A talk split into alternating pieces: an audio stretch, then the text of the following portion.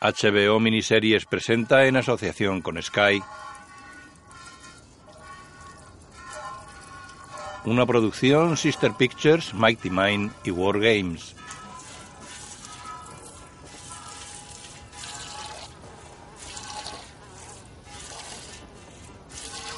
De día, en un establo, una anciana ordeña una vaca. Hay un soldado tras ella.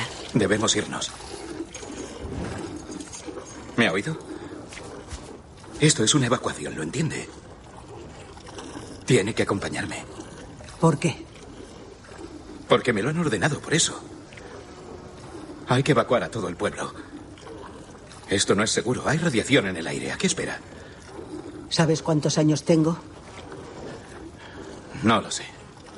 Muchos. 82. Llevo aquí toda la vida. Aquí mismo, en esta casa, desde siempre. ¿Qué más me da la seguridad? En off sobre imágenes de la casa. Yo recibo órdenes. No me cause problemas. ¿Problemas? No eres el primer soldado que viene aquí armado. A los 12 años vine a hacer la revolución los hombres del zar, luego los bolcheviques, chicos como tú incorporados a filas, nos ordenaron que nos fuéramos. No. Luego llegó Stalin y su hambruna, el holodomor. Mis padres murieron y dos hermanas mías también. Al resto nos ordenaron marcharnos. No. Luego la Gran Guerra. Chicos alemanes, chicos rusos. Más soldados, más hambruna, más muertos. Mis hermanos no volvieron a casa. Yo me quedé y aquí sigo. A pesar de lo que he visto. ¿Y quieres que me vaya por algo que ni siquiera puedo ver? No. Él le quita el cubo y sale fuera. Tira la leche. Otros soldados están de pie junto a unos vehículos. Espera un momento. Junto a los militares, un grupo de civiles observa desde un furgón. En el establo, el soldado tira el cubo junto a la anciana. Debemos irnos. Ella coge el cubo y sigue ordeñando. Levántese, por favor.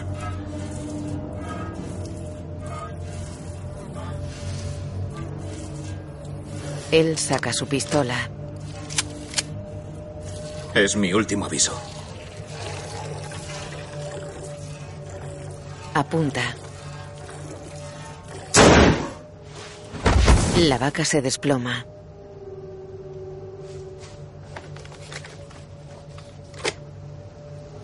Vámonos. Las ubres del animal gotean leche. La anciana se mantiene inmóvil.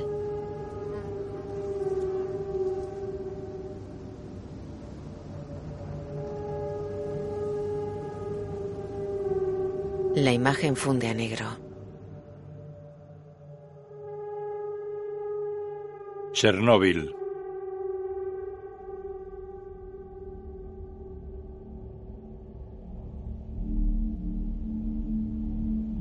El cielo está despejado sobre un barrio de bloques de pisos de gran altura.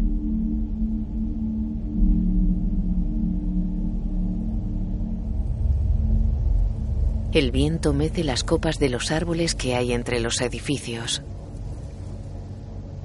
Un hombre camina por un portal. Kiev, agosto de 1986, cuatro meses después de la explosión.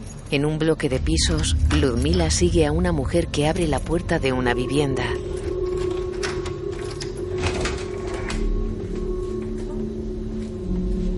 Ludmila entra seria en el piso. Lo mira resignada.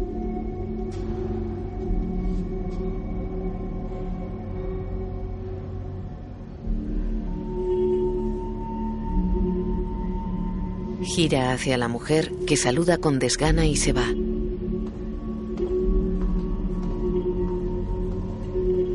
Ludmila entra en una habitación con una mano apoyada sobre su abultado vientre. Se acerca a una ventana.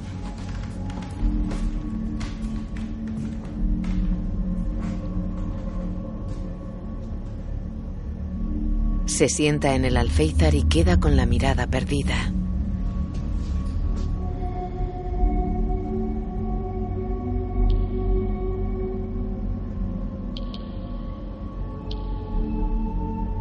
En una pradera de hierba alta, 20 hombres con trajes de protección toman mediciones con dosímetros. Coma 4. Avanzan lentamente mirando al suelo.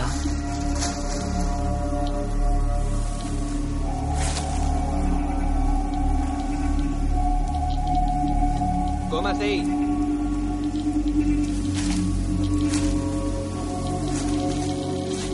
Quince.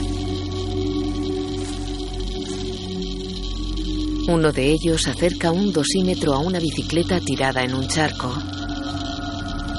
Otro escribe en una libreta.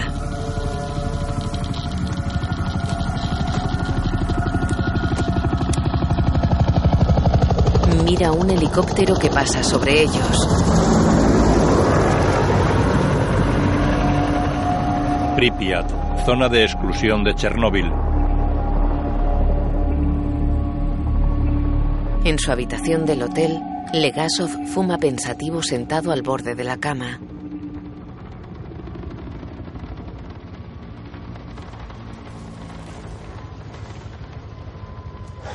Apoya la frente en las manos. Se acerca al teléfono. Legasov. Voy para allá. Apura el pitillo y lo apaga en un cenicero.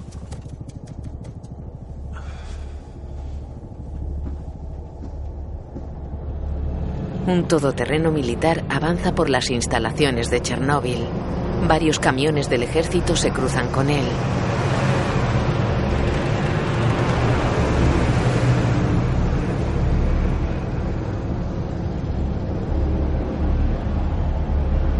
Para el pequeño edificio auxiliar. Servina y Legasov salen del edificio y se acercan al todoterreno. El general Tarakanov baja del vehículo y les estrecha la mano.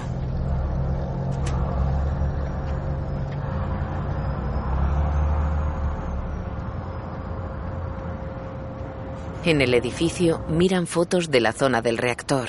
El átomo nos enseña humildad. No, es humillante. ¿Por qué sigue expuesto el núcleo? ¿Por qué no lo hemos tapado? Eso intentamos, pero no podemos acercarnos. Entre los escombros del tejado hay grafito del mismo núcleo. Y si no volvemos a verter ese grafito sobre el reactor, matará a todo el que se acerque. Como ve, en el tejado hay tres niveles. Los hemos renombrado. Este pequeño es Katia. Emite mil rongens por hora. Dos horas de exposición serían letales. El de al lado es Nina. Dos mil rongens, una hora letal. En Afganistán usamos excavadoras a control remoto. Puede Pesan que- demasiado. Se derrumbaría. ¿Y entonces qué? Rovers lunares. Lunocot STR-1. Son ligeros y blindados con plomo. Aguantarán la radiación. Si no pudimos llevar al hombre a la luna, evitemos que suban a ese tejado. Eso es lo más importante, general. Bajo ninguna circunstancia puede subir ningún hombre. Solo robots. ¿Y qué pasa con esta sección? Masha, 12.000 rongens. Dos minutos allí, incluso protegido de pies a cabeza, y su esperanza de vida se reduciría a la mitad. Tres minutos y moriría en meses. Ni siquiera los rovers lunares funcionarían en Masha. Ese nivel de radiación gamma lo atraviesa todo. Las partículas desintegran literalmente los circuitos de los microchips. Cualquier cosa más compleja que un interruptor, Masha la destruye. se podría decir que esa parte es el lugar más peligroso de la Tierra.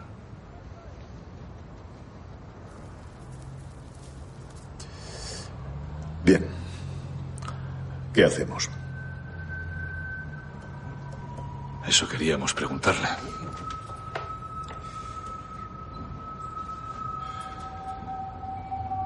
Junto a un bosque, dos autobuses cruzan un puesto de control militar.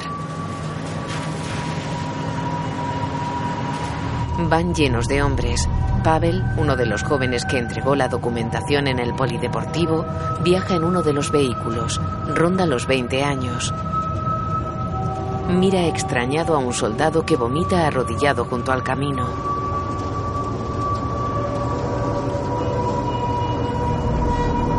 Pavel baja del autobús y avanza por un campamento militar. Centenares de tiendas de campaña se extienden por una gran superficie de terreno. Todos en fila. Ir pasando. No hay prisa. Hay suficiente para todos. Pavel se coloca en una fila junto a otros jóvenes.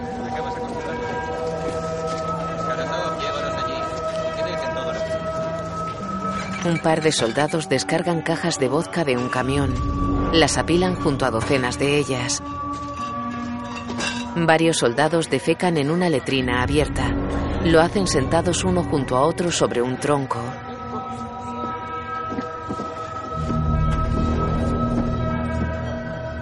Entre las tiendas, dos soldados sin camisa posan ante un compañero que los fotografía. Uno de ellos sostiene una botella de vodka. Varios soldados tiran cajas a una hoguera.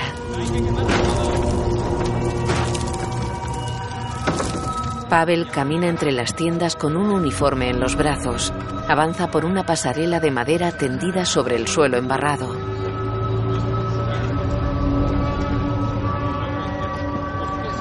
Busca con la mirada.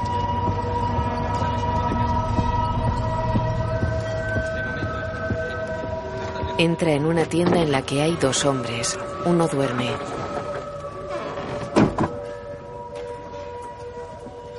Tienda 181. Bacho se incorpora y se sienta al borde del catre. Se frota la cara. Ofrece una botella de vodka a Pavel. Venga, es gratis. Es temprano. Bacho se levanta y se enciende un pitillo. Se acerca al joven.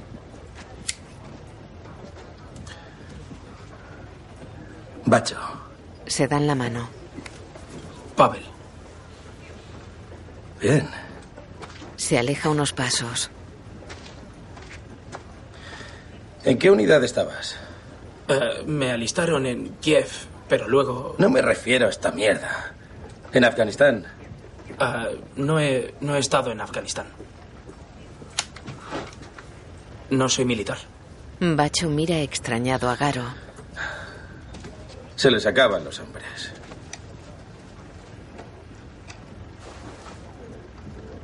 Sale de la tienda. Pavel lo sigue a un vestido de civil. Duchas, comida. Esos hombres de ahí son excavadores. Y esos talan árboles. Y esos eh, evacúan a la gente, creo, de los pueblos. ¿Y esos qué? No los conozco, que les jodan. Se acerca a un hombre. Janek, ¿Qué quieres? un protege huevos. No, solo tengo uno. Que me No. lo des, joder. Janek le da una placa de plomo con cordones. Está conmigo. ¿Entendido? No le toquéis un pelo. Da la placa al joven. Los hacemos con restos de plomo. Póntelo en los huevos. ¿Ahora? No, hombre, cuando la radiación te deje con coño. Sí, ahora. Pavel se baja el pantalón. Sobre la ropa, so gilipollas. El joven se sube el pantalón. Se pone el protector como si fuese un pañal. ¿Has ido de caza? No. Bien. Hoy es tu día de suerte. Tú, yo y el armenio feo de la tienda, Garo, estamos en control animal. ¿Control animal? Sí, son radiactivos. Hay que matarlos. No es difícil, son mascotas. Se alegran de vernos. Acuden corriendo. Van. Los cargas en el camión, los tiras al hoyo, los entierras en hormigón y luego bebes todo el vodka que quieres. Y te dan mil rublos. Vamos a por tu arma. Se alejan.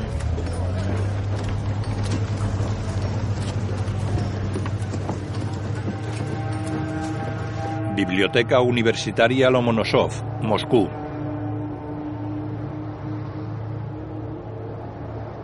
En la biblioteca, Ulana Homiuk espera ante un mostrador.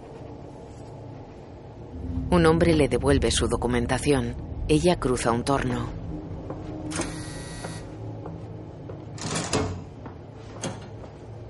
Sentada a una mesa, busca en un fichero manual.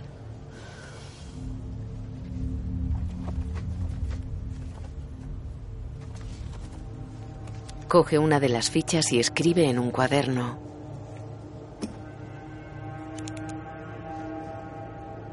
Arranca la hoja del cuaderno llena de referencias. Coge un papel con membrete y se aleja.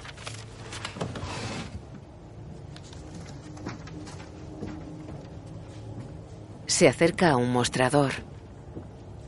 Sí. Necesito ver estos documentos. Todos requieren autorización. Entrega la hoja del cuaderno.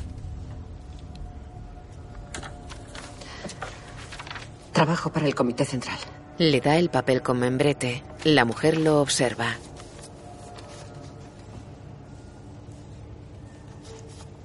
Se lo devuelve y acciona un interfono. Camarada. Mira la hoja con las referencias. Se la da a un hombre que se acerca a ella. Homiuk lo mira expectante. Él se va.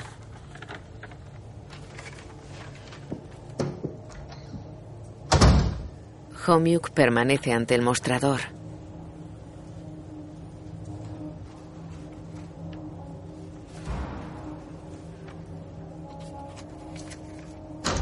El hombre vuelve con el papel. Las referencias menos una están tachadas. Puede coger este. La bibliotecaria se lleva el papel. El hombre permanece ante Homiuk. Gracias, camarada. En Ucrania, tres excavadoras levantan la capa superficial de un campo de labor.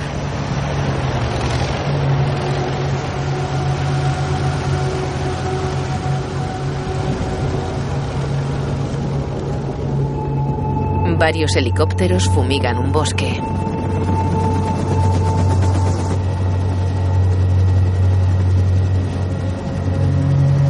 En una ciudad, un camión avanza expulsando grandes chorros de agua jabonosa. Pasa junto a unos hombres con trajes de protección que fumigan una zona con césped.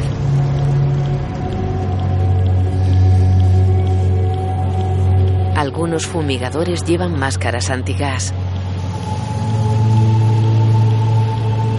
El camión expulsa el agua a presión mediante dos boquillas situadas en los extremos del parachoques delantero. La imagen funde a negro. La cámara se desplaza por una superficie llena de escombros.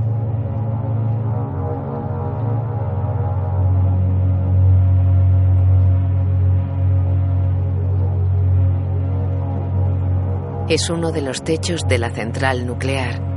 Sobre él hay un sencillo vehículo de seis ruedas con pala excavadora. En una sala, Sherbina, Legasov y Tarakanov están con dos técnicos que manejan unos controles. Despejado. Enciendan las cámaras. Las imágenes tomadas por el vehículo se muestran en un monitor. ¿Señal? Aceptable. Ejecutando diagnóstico.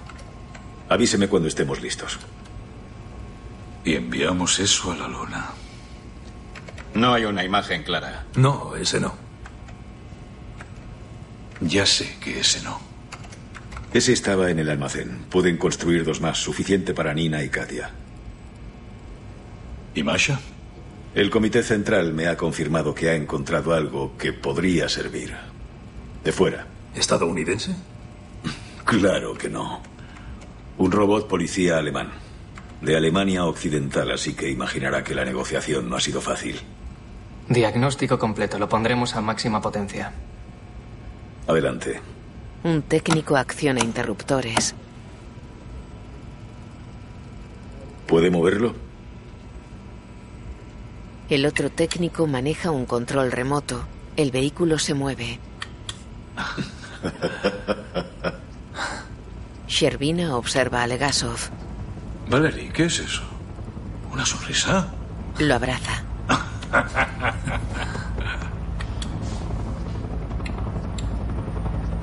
En el hospital número 6, Diatlov fuma en su habitación mirando por la ventana. Llega Homiuk.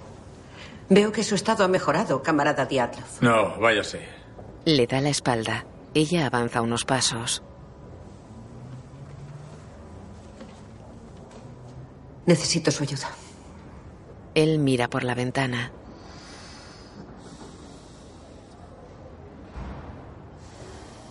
Akimov inició el AZ-5. Cuando usted dio la orden... ¿Orden qué orden? Toptunov empezó a gritar y Akimov lo pulsó. Lo único bueno que hicieron, putos incompetentes. Entonces confirma que el reactor explotó después de su intento de pararlo. ¿Y cómo sé yo si explotó o no? Ella saca algo de una carpeta.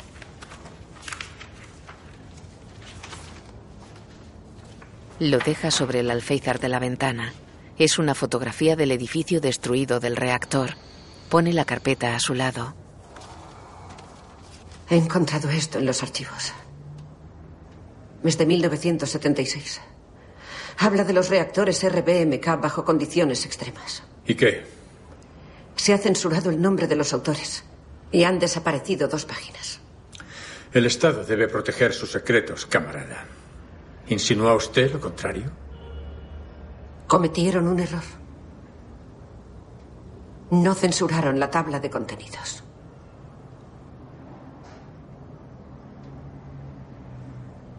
Él coge la carpeta. Las páginas que faltan hablaban de un coeficiente de vacío positivo y de la Z5. ¿Significa algo para usted? ¿Qué busca, camarada? ¿Por qué me lo pregunta? Trabajó en ese reactor, lo conoce mejor que yo. Ah, así que todo es culpa mía, ¿no? De eso se trata. No he venido a echarle la culpa, sino a averiguar qué pasó. Además, soy su mayor oportunidad de librarse de un tiro. ¿Puede ayudarme o no? Él mira unas páginas del artículo. No tengo ni idea. Los coeficientes de vacío no tienen nada que ver con el AZ5. Tomen, ya puede irse. ¿No siente curiosidad? ¿Para qué? ¿Cree que preguntando obtendrá la verdad? No hay verdad. Preguntando a los jefes solo conseguirá mentiras. Y yo un tiro en la cabeza. Ella se marcha con el artículo y la fotografía. Diatlov apaga el pitillo en un cenicero lleno de colillas.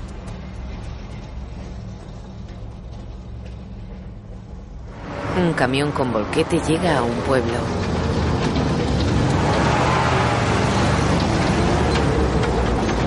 Para junto a una valla de madera. Bacho y Pavel bajan del vehículo. Garo sale de la cabina y sube directamente al volquete. Bacho abre un lateral del mismo. Garo abre un arca de madera en la que hay tres fusiles de cerrojo. Da uno a Pavel. El chico viste uniforme. Bacho saca dos paquetes de munición de una caja.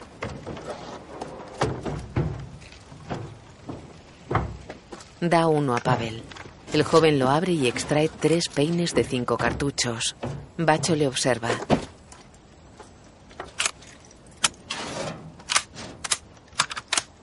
Pavel trata de cargar el arma. Bacho le coge el fusil. Abre completamente el cerrojo y apoya el peine en su hueco. Lo introduce apretando con el pulgar. Pavel le observa. Bacho le devuelve el arma. Solo tengo dos reglas. Una, no me apuntes con ese fusil. Esa es fácil, ¿no? Si apuntas a ese cabrón, me la suda, pero a mí no. Dos, si disparas a un animal y no se muere, dispara hasta que muera. No dejes que sufran. O te mato. ¿Está claro? En serio. Maté a mucha gente. Garo hace una seña a Pavel. El joven asiente mirando a Bacho. Bien. Estamos listos. Coge un fusil y cierra una puerta del camión. Los tres caminan juntos por el pueblo.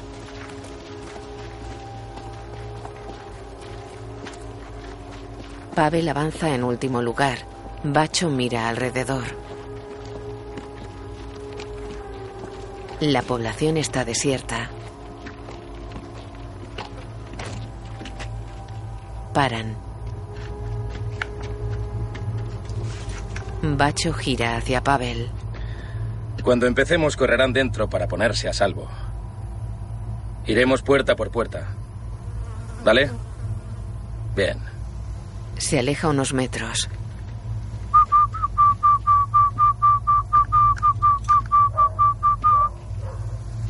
Algunos perros avanzan entre las casas. Bacho y Garo apuntan. Pavel observa.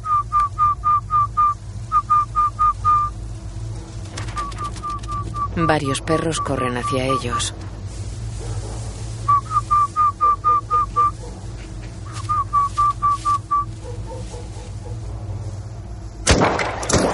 Pavel se sobresalta con los disparos. Un perro huye. Garo apunta.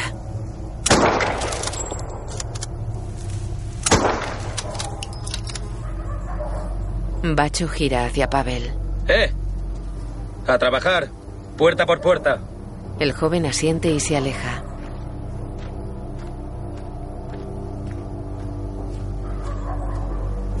Va hacia unas casas.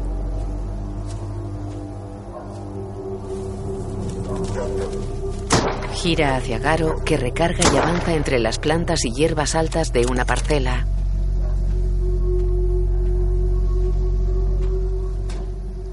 A unos 20 metros, Bacho camina por una calzada. Pavel avanza hacia un pequeño bloque de pisos.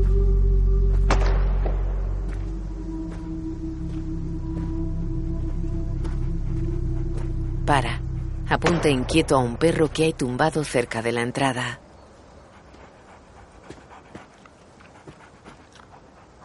Vete, vete, vete de aquí. Vamos. El animal se levanta y permanece en el sitio. Mira a Pavel. El chico lo mira impresionado.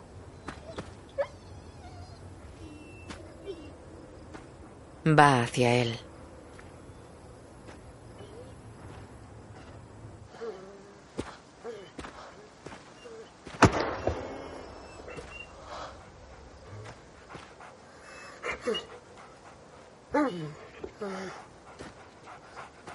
El perro sangra por el vientre tirado en el suelo.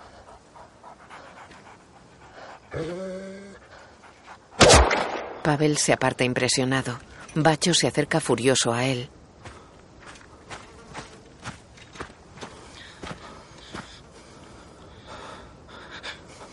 No dejes que sufran. Lo siento, lo siento.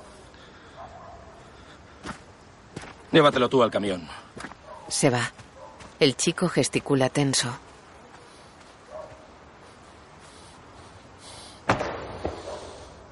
Baja la mirada. Asiente y avanza. En una plaza, Bacho y Garo toman vodka sentados a una mesa. El armenio come un trozo de embutido que corta con un cuchillo de combate. Pavel está sentado junto a ellos, mirando triste el camión cargado de perros muertos. ¿No comes? El chico baja la mirada. Bacho sirve una taza de vodka.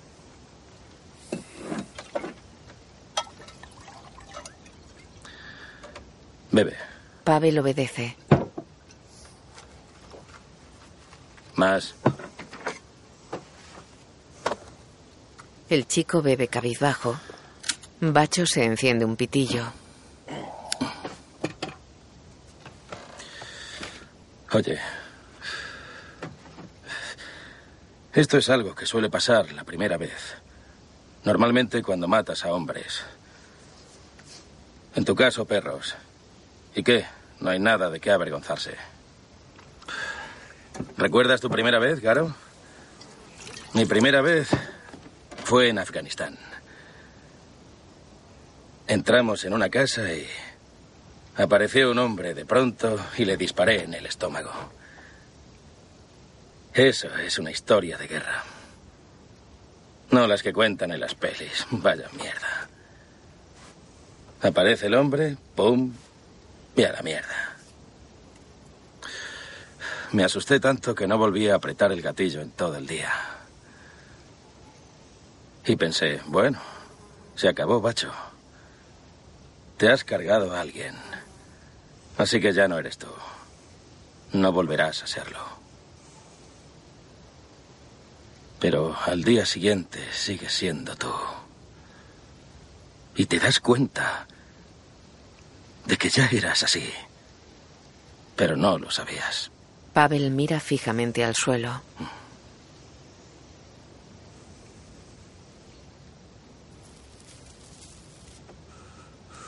La felicidad de la humanidad. ¿Qué? Nuestro objetivo es la felicidad de la humanidad.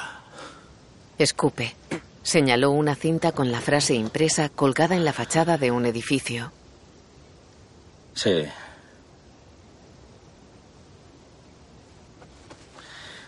Soy feliz. Lo soy cada día. Se guarda el cuchillo. Bueno, volvamos al trabajo.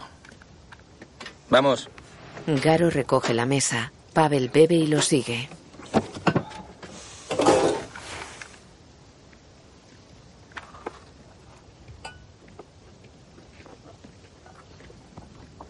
En la central, el rover lunar avanza por el techo empujando escombros.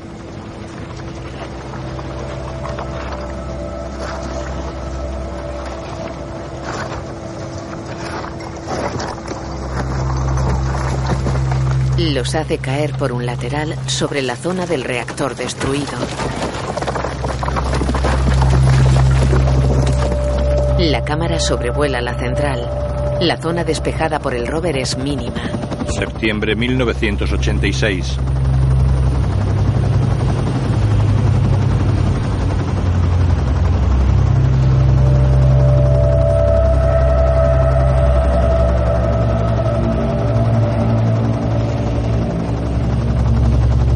Sala de control, Legasov pone chincheta sobre un plano. Sherbina observa los monitores. Llega el general Tarakanov. Ya está aquí. Sherbina y Legasov se van con él.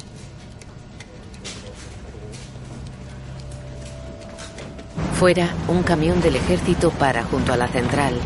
La caja está cubierta por una lona.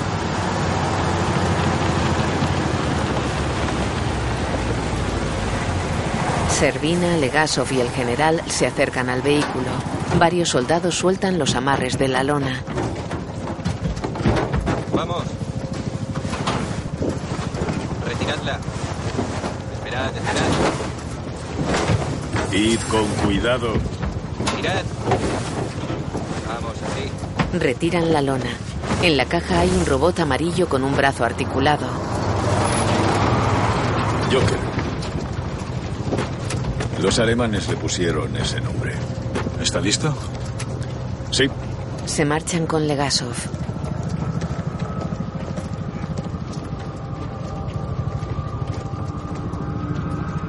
Un helicóptero sobrevuela la central. Lleva suspendido al robot mediante un cable de unos 100 metros de longitud. Lo posa sobre uno de los techos entre cascotes y bloques de grafito.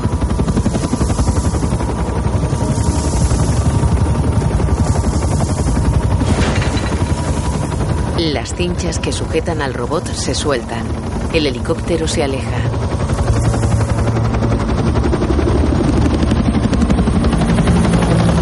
En la sala de control, un técnico acciona los interruptores de una consola. Tengo señal. ¿Cámaras? ¿Motores? Motores bien. Señal buena. Bien, vayamos con calma. Avance un metro y retroceda un metro. Avanzo uno.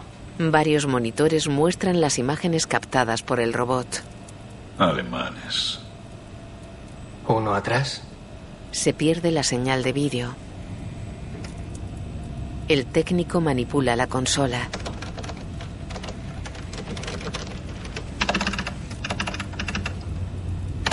¿Lo ha perdido? Algunos interruptores se apagan. El vehículo no responde. Roto. Tarakanov mira extrañado a Sherbina. Este se marcha furioso. Está al teléfono en el edificio auxiliar. ¡Ya sé que me están escuchando! ¡Quiero que me oigan! ¡Que lo oigan todo! ¿Saben lo que ha pasado? Díganles lo que han hecho. ¡Me importa una mierda! ¡No! ¡Dígaselo a Rishkov! ¡Y a Migachov! ¡Incluso al puto Gorbachev! ¡Dígaselo!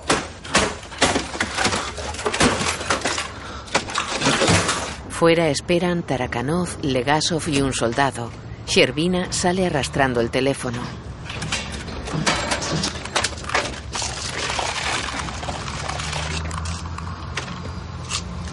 Lo tira. Mira a Legasov y el general. La posición oficial del Estado. Una catástrofe nuclear mundial no puede ocurrir en la Unión Soviética. Les dijeron a los alemanes que el mayor pico de radiación eran 2.000 Röntgens. Les dieron la versión oficial. El robot no podía funcionar. Al soldado. Traiga otro teléfono. El soldado recoge el teléfono. Sherbina entra en el edificio auxiliar. Legasov se pone un pitillo sin encender entre los labios. Queda pensativo. De noche, varios soldados caminan bajo la lluvia. Pasan cerca de un vehículo cubierto con una lámina de plástico.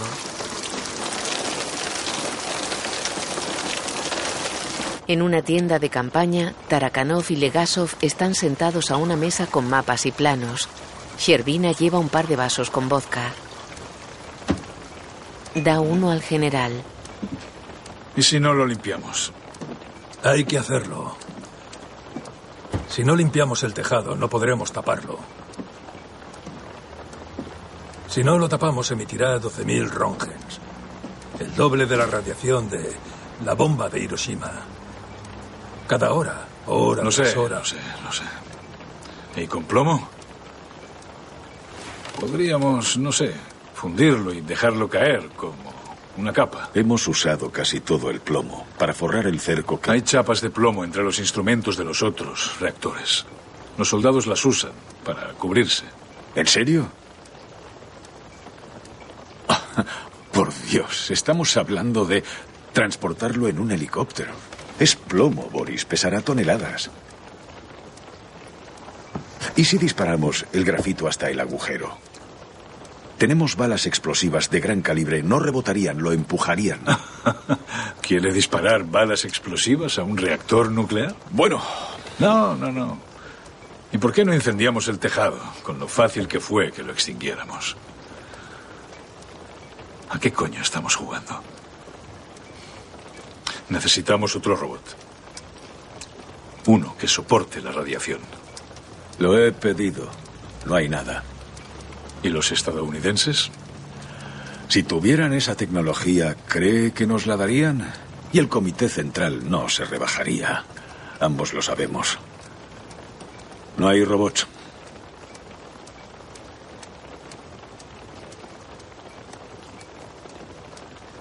Biorobots.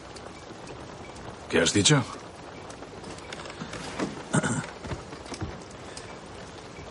Usaremos biorobots. Hombres. Sherbina y Tarakanov bajan la mirada.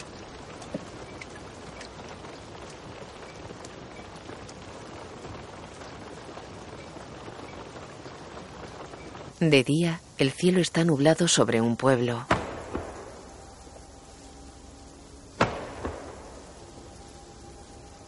Pavel camina con su fusil entre las casas. Para y apunta.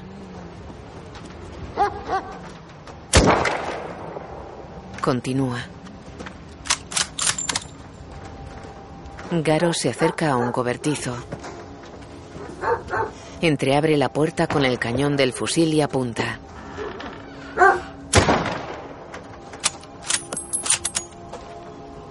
Pavel camina buscando con la mirada. Para y apunta.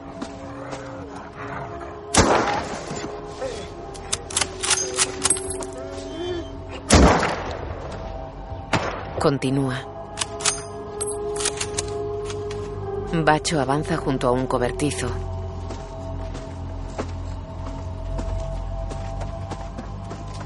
Se encuentra con Garo y Pavel.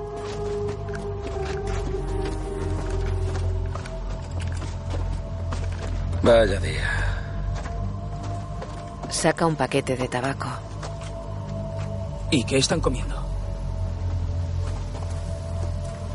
Pues a los pollos.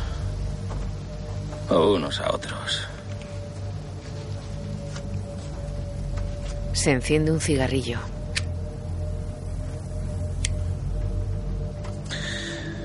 Puerta por puerta. Pavel asiente y se aleja.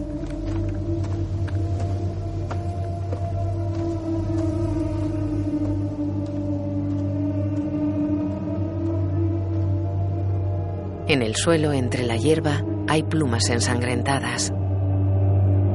Dentro de un edificio en penumbra, un perro mira hacia el exterior con la lengua fuera. Un gato está tumbado entre la hierba. Otro mira alrededor. Pavel entra en una casa y sube unas escaleras.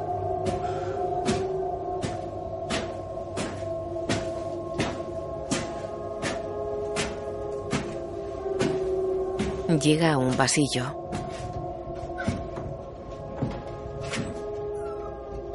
Escucha atento y camina despacio.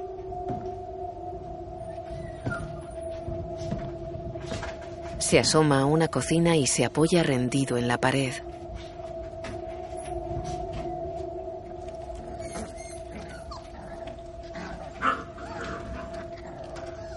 ¡Pavel! El joven mira impresionado a una perra con varios cachorros. ¡Pavel!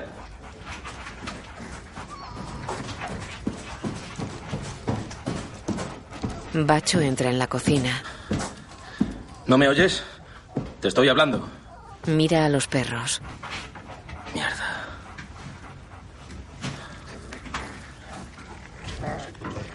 Espera afuera. Los cachorros comen algo. La perra mira jadeante a Pavel y Bacho. Sal. El joven obedece.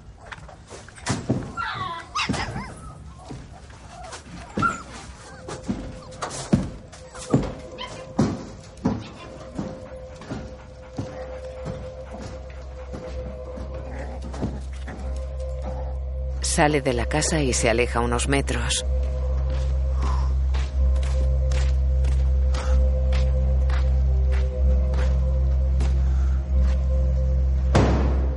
Cierra los ojos y se aleja un poco más.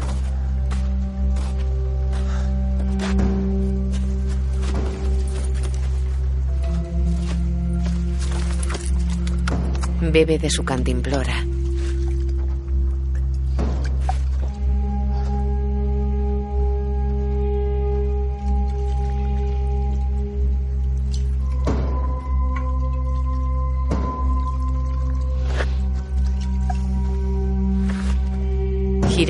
Hacia la casa y queda cabizbajo.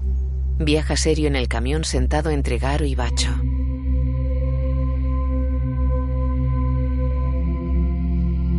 Se acercan a una fosa junto a la que hay un camión hormigonera y varios soldados con palas.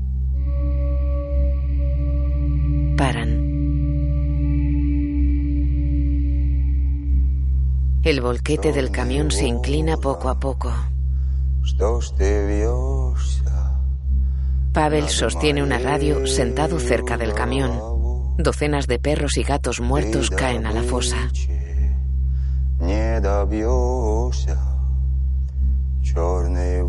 Bacho se aleja de los mandos del volquete.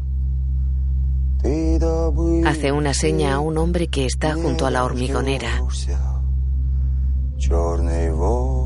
El hormigón fluye lentamente llenando la fosa. Черный ворон, что ж ты вьешься над моею головой? Al anochecer, Pavel, Caro y Bacho caminan serios por el campo. Llevan sus fusiles y las protecciones de plomo en la entrepierna. Черный ворон, я не тот. Ты добычи не дождешься. Sobre una loma hay un cartel con un símbolo de peligro radiactivo. La imagen funde a negro. Octubre 1986. De día, docenas de soldados llegan a la central. Camaradas soldados, el pueblo soviético está harto de este accidente. Quieren que lo limpiemos y se les ha encomendado esa tarea. Dada la naturaleza de la zona, solo tendrán 90 segundos para resolver el problema. Escuchen atentamente mis instrucciones y hagan lo que se les ordene. Es por su propia seguridad y por la de sus camaradas. Entrarán en el reactor 3 y subirán las escaleras, pero no accederán inmediatamente al tejado. Al llegar arriba, esperarán dentro, detrás del acceso al tejado, y cogerán aire. Lo necesitarán para lo que les espera. Su trabajo consistirá en retirar el grafito. Algunos bloques pesan entre 40 y 50 kilos. Hay que tirarlos por este lado de aquí. Fíjense en sus camaradas. Salen corriendo, luego giran a la izquierda y llegan a la zona de trabajo. Procuren no tropezar. Hay un agujero en el tejado. Procuren no caer. Tendrán que ser rápidos y muy cuidadosos. ¿Entienden la misión que les he descrito? Sí, camarada general. Son los 90 segundos más importantes de sus vidas. Memoricen su tarea y realícenla. Un grupo de soldados sube por unas escaleras. Tienen protecciones de plástico y plomo y llevan máscaras con filtros de aire. Se cruzan con otro grupo que baja. Llegan a una sala contigua al tejado y esperan junto a una pared. Un hombre con un martillo se acerca a una barra metálica.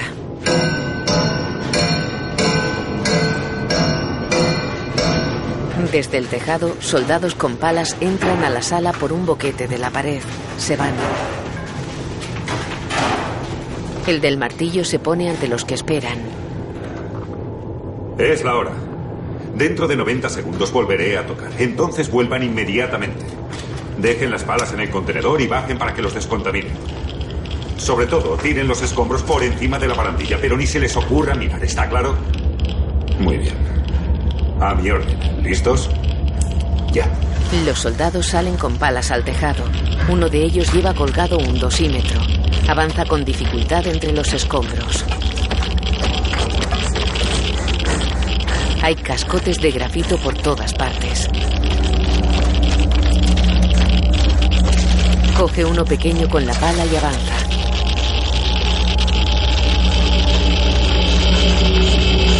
Tropieza y pierde el grafito. Coge otro cascote. Avanza.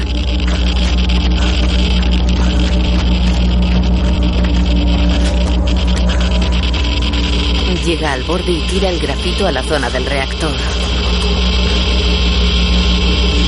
Se aleja y mete la pala bajo un cascote grande. Compañero se acerca y mete su pala bajo el grafito. Lo llevan hasta el borde entre los dos.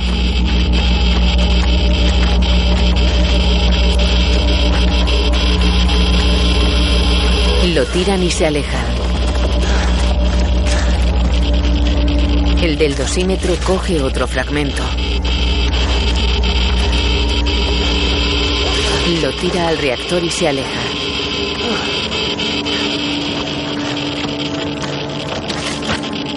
Intenta coger otro cascote.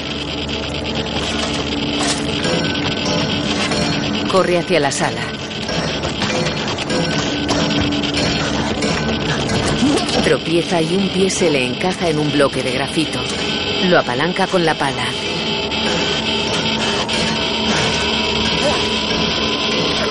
Se libera y corre. Cae de bruces. Se levanta y continúa. Entra en la sala y deja la pala en un cubo. Se mira impresionado una bota. Está rajada. Camarada soldado. Ha terminado. El soldado se aleja cabizbajo.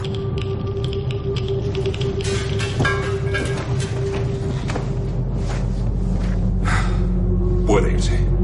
La nieve cubre las calles entre grandes bloques de pisos de fachada gris. Ludmila está sentada en un banco. Tiene las manos apoyadas sobre su abultado vientre. Una niña pierde un guante al pasar ante ella. Eh, el guante. Lo recoge y se lo da gesticulando indispuesta. La cría la mira extrañada.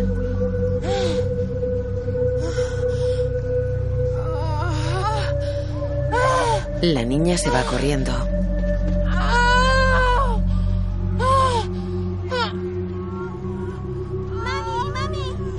Dos mujeres corren hacia Ludmila.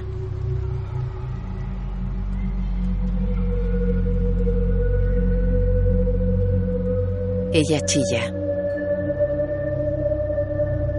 Un todoterreno militar avanza por una calle nevada. Ulana Homiuk viaja en él. Pripyat, diciembre 1986. El todoterreno para en el patio de un edificio. Homiuk baja de él. Camina por un pasillo con ventanas a un lado y puertas al otro. Llega a un vestíbulo y sube una escalera. Algunas paredes tienen pintados campos de girasoles.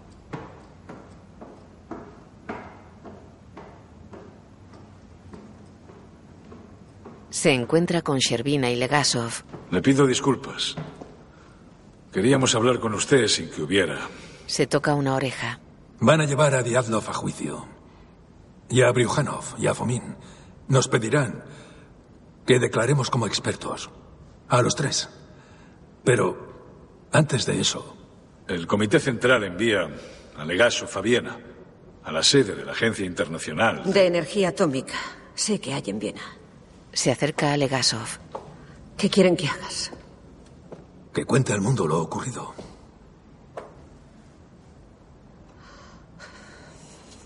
Pues primero tendrás que averiguarlo. He creado una línea cronológica, minuto a minuto, segundo a segundo, en varios sitios. Cada decisión, cada botón, cada interruptor. ¿Y qué? ¿Son culpables? De una horrible incompetencia, de violaciones de seguridad y de una temeridad sin límites. Pero de la explosión, no estoy segura. ¿Cómo que no está segura? He analizado los datos. Toptunov decía la verdad. Apagó el reactor y entonces explotó. Creo que este artículo tiene la respuesta. Pero le han arrancado dos páginas. Le ofrece el artículo. Él la mira inquieto. Ya lo sabías, ¿verdad? Por favor, tienes que creerme. No tenía ni idea de que podía explotar. Ninguno lo sabíamos. Que ninguno sabíais qué. En 1975, en un RBMK de Leningrado, se rompió un canal de combustible. Los operadores pulsaron el AZ5, pero la energía no bajó inmediatamente. Durante un breve momento, ascendió. ¿Cómo es posible? Esa misma pregunta se hacía un colega mío, Volkov, el autor del artículo. Un reactor RBMK a baja potencia es muy inestable. La reactividad tiende a oscilar. En circunstancias normales, las barras de control pueden compensarlo. En circunstancias normales, el personal de Chernóbil paró el reactor durante la prueba. Quitaron casi todas las barras de control para estabilizarlo. Eso fue lo que se aprendió de Leningrado. Si las barras de boro se extraen completamente del reactor, cuando vuelven a insertarse, lo primero que penetra en el núcleo no es el boro, es grafito. Las barras tienen la punta de grafito, que desplaza el agua y el vapor. Así que la reactividad no se reduce, aumenta drásticamente. ¿Y por qué coño pulsaron ese botón? No lo sabían. Volkov avisó al Kremlin. Hace diez años. Pero no, querían que se dudara de la supremacía de la industria nuclear soviética. Ah, el KGB lo clasificó como secreto de Estado. Cuando vi el reactor expuesto, no pensé en el fallo del AZ-5. Porque el fallo no conlleva una explosión, a menos que los operadores hayan forzado el reactor hasta el borde del desastre. Así que es culpa suya. Sí. Pero no es solo suya. No. ¿Es lo que dirás en Viena? Pero ¿cómo puede ser tan ingenua? Hay 16 reactores RBMK en la Unión Soviética ahora mismo. Tenemos que repararlos. Y la única forma es hacerlo público. Obligar al Comité Central a actuar. Lo que propone es que Legasov humille a una nación obsesionada con que no la humillen. Haremos un trato con el KGB. No reveles esa información en Viena y el comité nos dejará reparar los reactores. Un trato con el KGB. Y la ingenua soy yo. A Legasov. Irán a por tu familia, a por tus amigos. Tienes la oportunidad de hablar con el mundo, Valery. Si tuviera yo esa oportunidad. Pero no la tiene. He conocido almas más valientes que usted, Homiuk. Y al llegar su momento no actuaron, porque cuando tu vida y la de tus seres queridos peligra, las convicciones morales desaparecen. No son nada. Lo único que buscas entonces es que no te maten. ¿Le suena el nombre de Vasily Ignatenko? No. Era bombero. Murió 15 días después del accidente. He visitado a su viuda. Dio a luz a una niña. La criatura vivió cuatro horas. La radiación habría matado a la madre, pero el bebé la absorbió. Su bebé. Vivimos en un país en el que los niños tienen que morir por sus madres. Al infierno su trato. Y también nuestras vidas. Alguien debe decir la verdad. En la central, dos soldados salen corriendo a uno de los tejados. Suben una escalerilla con unos tubos a la espalda. En off. Enhorabuena, camaradas. Son los últimos de 3.828 hombres. Han realizado su tarea a la perfección. Les deseo salud y una larga vida. Recibirán una gratificación de 800 rublos. Gracias. He servido a la Unión Soviética. Gracias. He servido a la Unión Soviética. Gracias. He servido a la Unión Soviética. Gracias. He servido a la Unión Soviética. Gracias. He servido a la Unión Soviética. Gracias. He servido a la Unión Soviética. Gracias. He servido a la Unión Soviética. Gracias. He servido a la Unión Soviética. Gracias. He servido a la Unión Gracias. Soviética. En lo alto de la chimenea de la central, los dos soldados despliegan y fijan una bandera roja. El cielo está gris sobre el campamento militar. La chimenea de la central se distingue a lo lejos.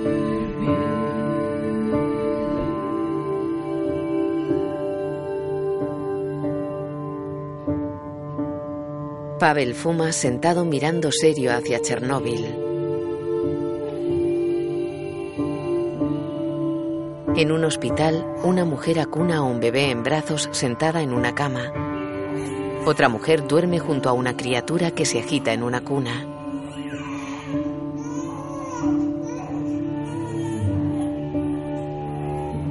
Tras unas cortinas hay una cuna vacía junto a una cama.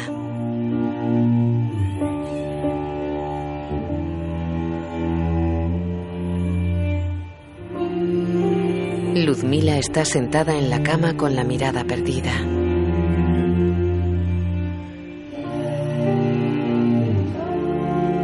Imagen funde a negro.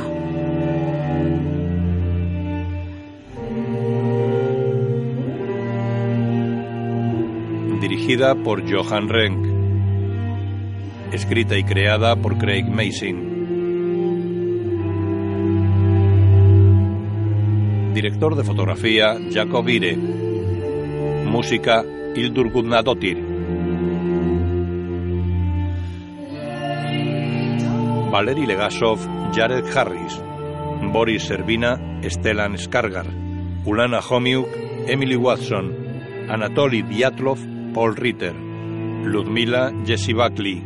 General Tarakanov Ralph Ineson. Pavel Berrikiogan. Bacho Fares Fares. Garo Alexei Mambelov.